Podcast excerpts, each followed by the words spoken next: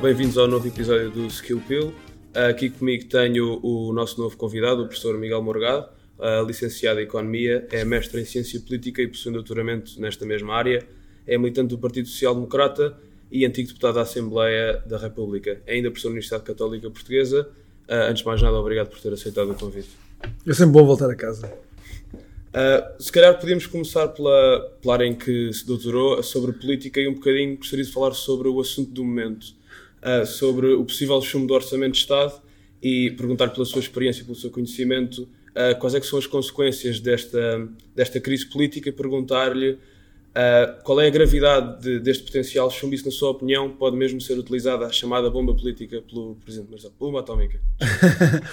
Bem, eu, o Presidente da República encarregou-se, a meu ver, precipitadamente, uh, já o disse em público, na rádio, na televisão, a meu ver, precipitadamente, ele encarregou-se de, de, definir que a não, a não viabilização do orçamento significaria uma crise política e, portanto, a convocação de eleições antecipadas. Foi ele que se encarregou de o fazer, não era necessário que fosse assim. Um, eu agora acho que o problema fundamental, caso o orçamento não venha a ser viabilizado, Uh, o problema fundamental reside na marcação da data em que as eleições legislativas vão decorrer. E eu fiquei muito preocupado, e também já o disse publicamente, quando ouvi o Presidente da República dizer que queria as eleições imediatamente em janeiro. Há um grande problema com a marcação de eleições em janeiro, é que apanham os outros partidos da oposição ao Partido Socialista ainda a digerir, a assimilar os seus processos democráticos e eleitorais internos. Ora, é suposto o Presidente da República dar condições, num espírito de imparcialidade, dar condições a todos os partidos para disputarem, em igualdade de circunstâncias, as eleições legislativas. E há precedentes para isso. Uh, vocês são muito novos, mas em 2002, no dia 16 de dezembro de 2001, o então Primeiro-Ministro António Guterres demitiu-se. Teve maus resultados nas autárquicas e achou que se devia ir embora.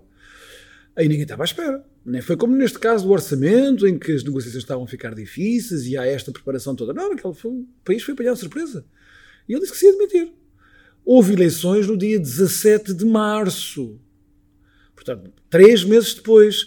Porquê é que houve esta espera? Por uma razão perfeitamente legítima, porque o Partido Socialista tinha acabado de ficar sem líder. O Partido Socialista não é um partido qualquer, ele precisava de encontrar um novo líder com uma equipa e um programa eleitoral para ir a eleições. Isto é, deu-se igualdade de oportunidades ao Partido Socialista de competir com os outros partidos em eleições que são as eleições importantíssimas. Não vou dizer que são as mais importantes. As eleições para a chefia do Estado, para a presidência da República são igualmente importantes, as alargas, etc.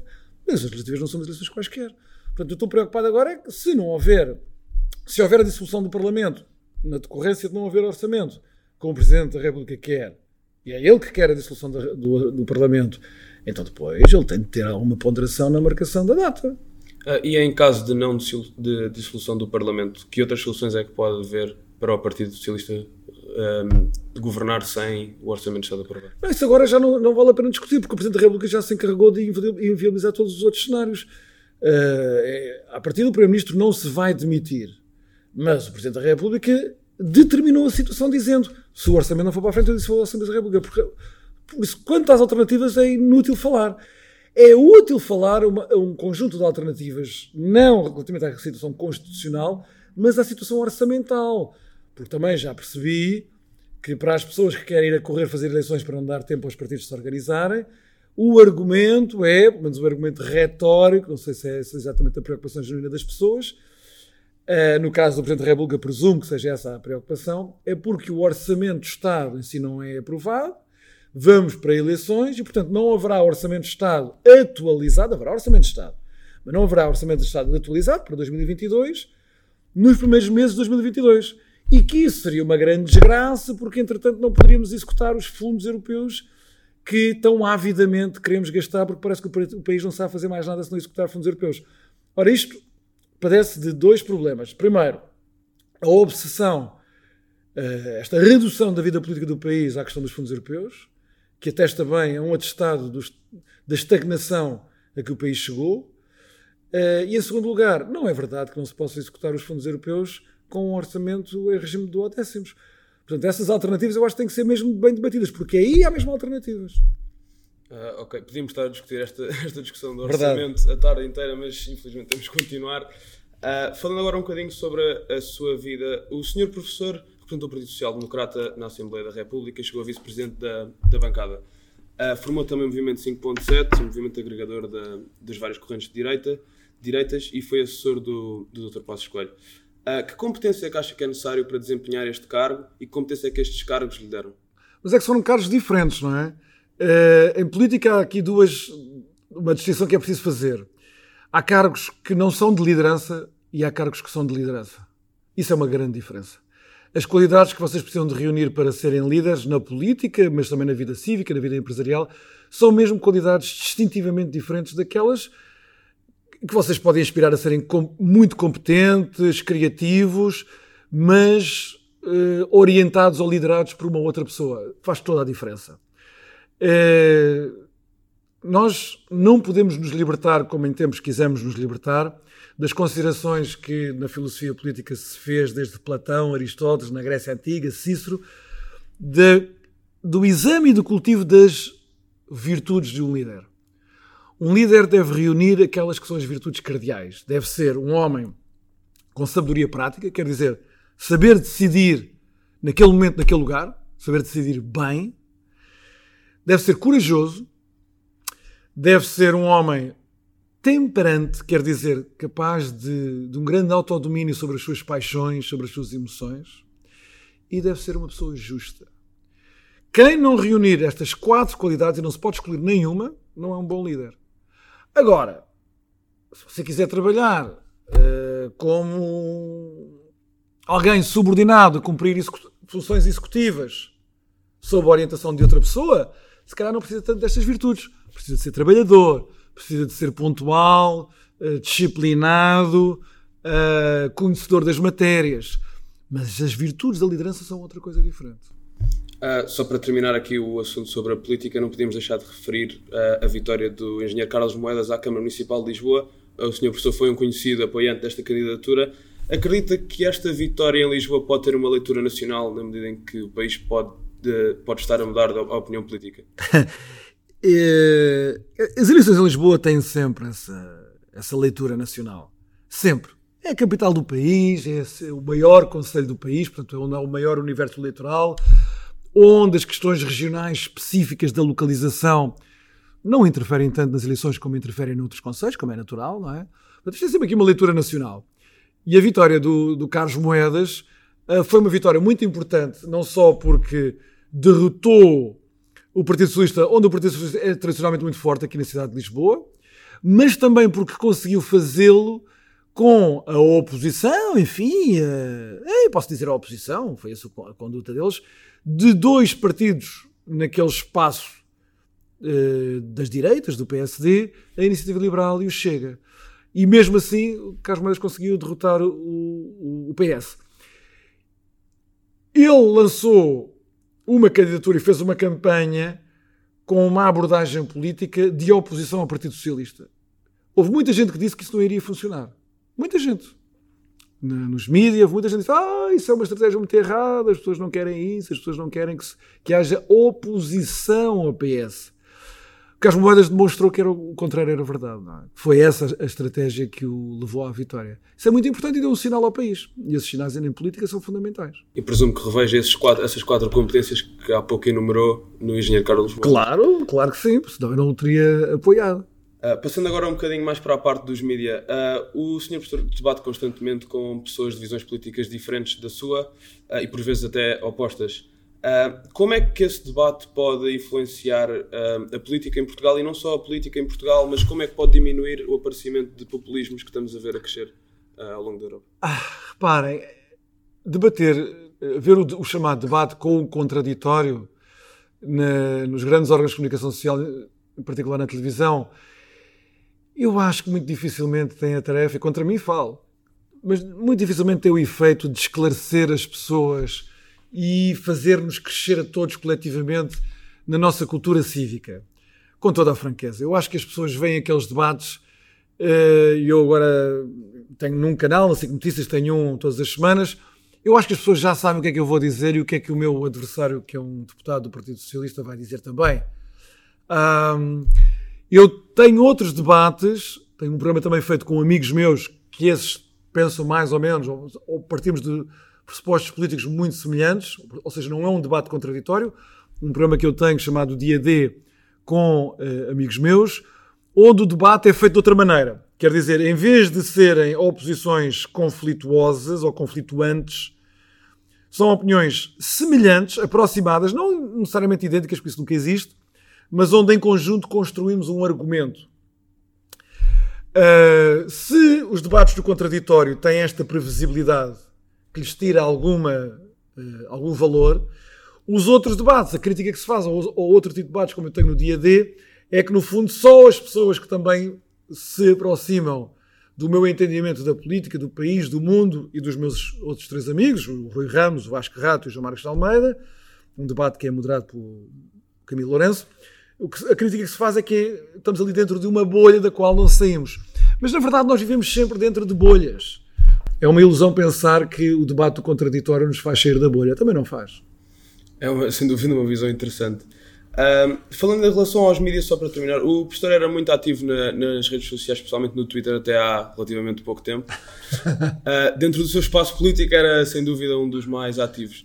Uh, que importância é que as redes sociais podem ter na, na política nos jovens? Eu, eu, eu estava-me a rir porque eu deixei de, de escrever no Twitter bem, desde janeiro. Uh, mas é por uma razão muito simples. porque aquilo retira muito tempo as redes sociais são, são uma esponja da nossa atenção, da nossa energia e do nosso tempo todos os dias. Uh, e por mais disciplinados que sejamos, e eu não sou uma pessoa muito disciplinada, uh, aquilo acaba por transtornar a nossa vida toda. E eu tinha muitas tarefas em mãos e então percebi que tinha que desistir de participar nas redes sociais Uh, no Twitter, eu no Facebook continuo, continuo, a utilizar, mas apenas para coisas de promoção pessoal, para lá os debates, os tais debates que eu estava a falar, os links, essas coisas todas, mas deixei de escrever nas redes sociais. Mas eu estou metido nas redes sociais até antes de haver os Twitters e os Facebooks. Na altura, quando vocês ainda eram muito, muito novos, uh, as redes sociais eram os blogs.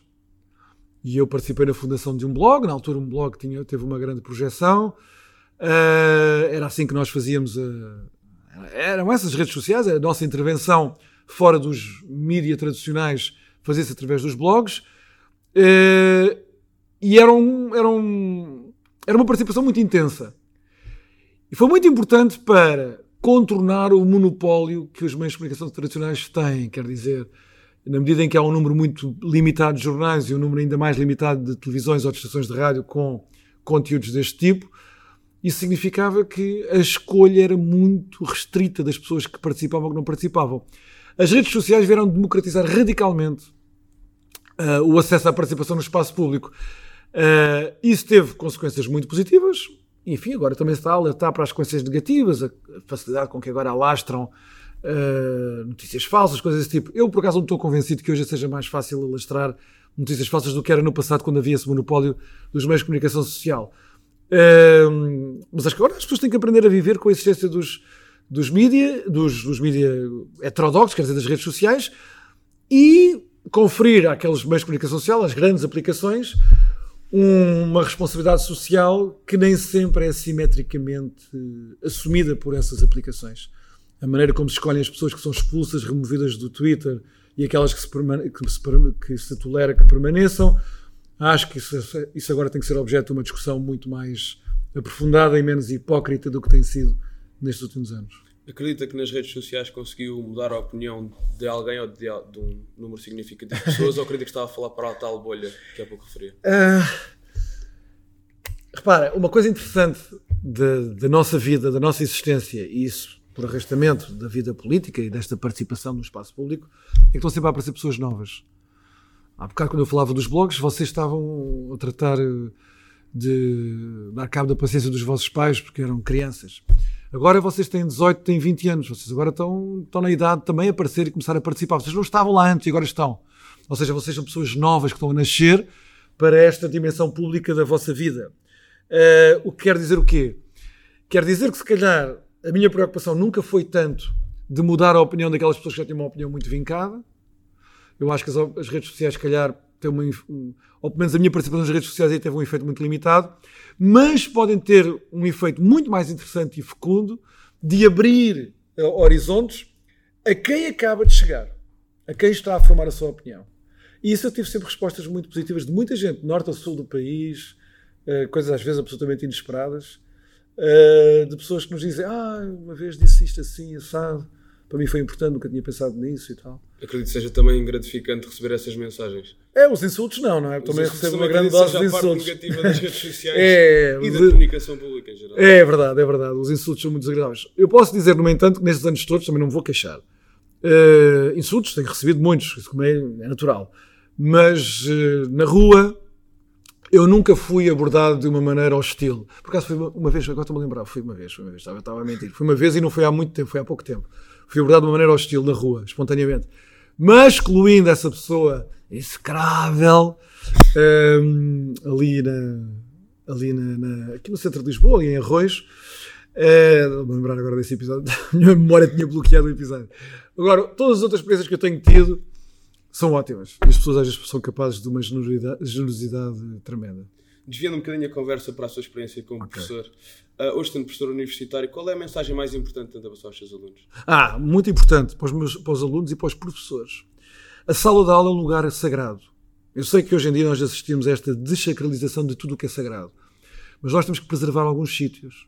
ok? Uh, e há um sítio que é sagrado, que é a sala de aula. Por isso, na sala de aula não entram os conflitos, os insultos da vida política e o professor tem um dever igualmente sagrado. Ou seja, ele estabelece uma relação, a relação entre o professor e o aluno, tem de ser levada com o maior grau de seriedade que é possível. E, portanto, o dever imediato do professor para com o aluno não é só saber o que é que está a falar e estudar e trabalhar, não é? Para ter as aulas bem preparadas e saber o que é que está a fazer, mas é muito importante que não faça da sala de aula um, um púlpito de projeção dos seus interesses pessoais e muito menos das suas opiniões políticas. Eu digo isto porque a universidade, sobretudo nas ciências sociais, está a ser, um pouco por todos os países ocidentais, totalmente corrompida, em que os professores deixam de ser professores e de estar nessa relação com o aluno que só tem um móvel, que é, em conjunto, aproximarmos da descoberta da verdade. Uh, e agora essa, a universidade está a ser corrompida porque estão a converter os professores em ativistas políticos. Isso é péssimo. Isso é a destruição da universidade. A universidade é uma das grandes invenções, um dos grandes legados da civilização europeia para a humanidade. Fala-se tanto em património da humanidade, não é? Ai, a gastronomia é património da humanidade. O canto alentejano, eu que tenho tantas costelas alentejanas, até o canto alentejano é património da humanidade, veja-se bem. E há um elemento do património da humanidade que é mais valioso que a maior parte dos monumentos, a maior parte das coisas que nós temos dadas como património que é a universidade, a ideia da universidade. E ela está a ser corrompida e nós não podemos permitir que isso aconteça. Falando na importância da universidade, acredita que tirar uma licenciatura, um mestrado, um doutoramento é ainda é tão importante como era no passado? Ou seja, houve, será que houve uma certa banalização deste tipo de cursos? Nunca se, nunca se banaliza o conhecimento. Isso, isso, isso, vocês não veem as coisas assim.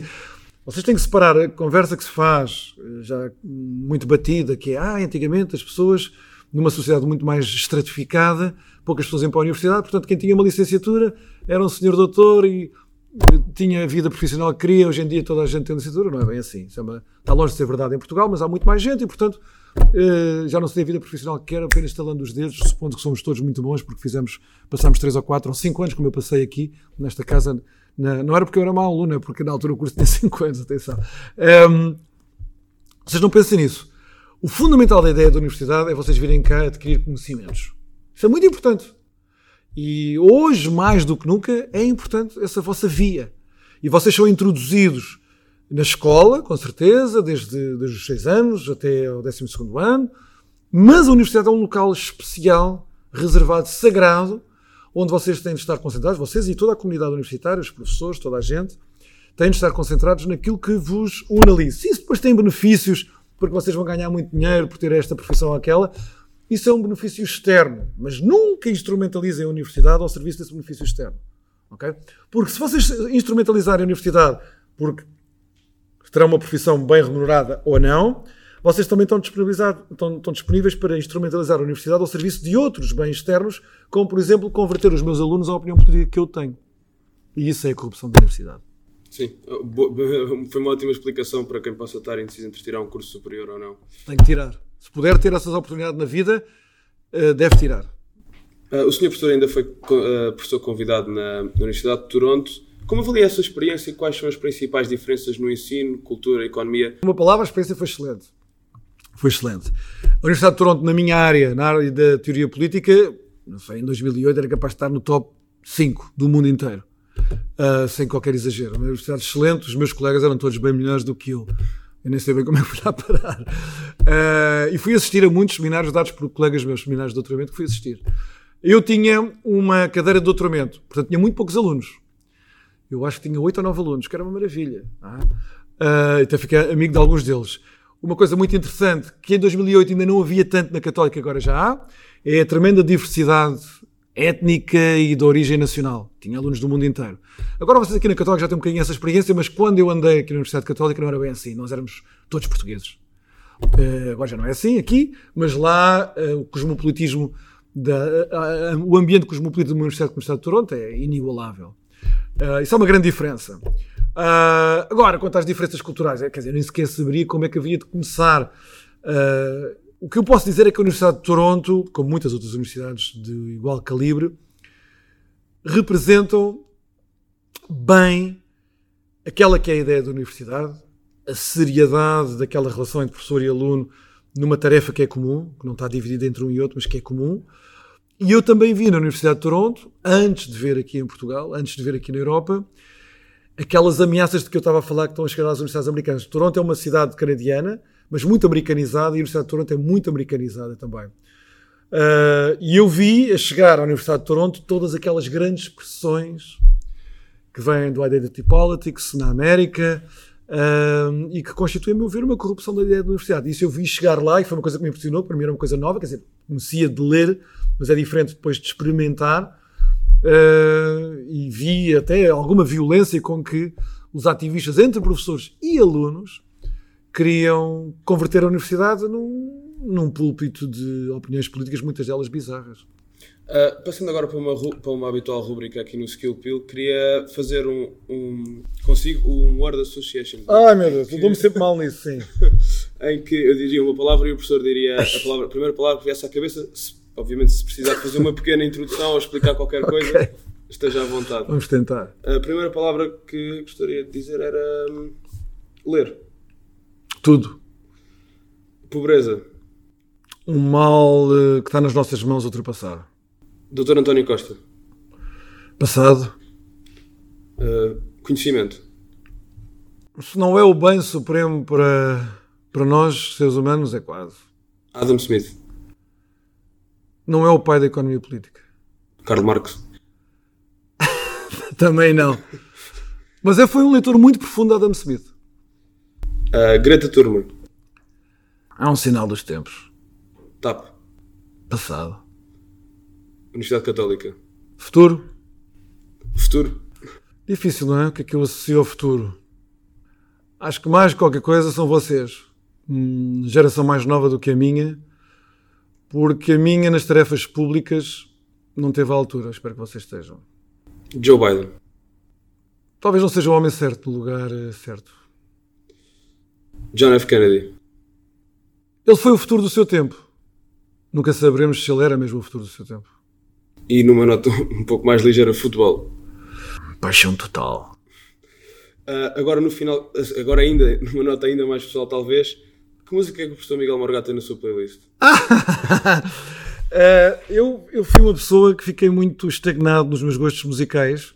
Eles formaram-se todos quando eu era muito miúdo, entre os 13 e os 16 anos. Vocês podem não acreditar, mas é verdade, os meus amigos sabem que é verdade. Eu sou muito chato. E eu fiquei muito, eu era naquela minha adolescência, era completamente hipnotizado por uma coisa que se chamava música New Wave.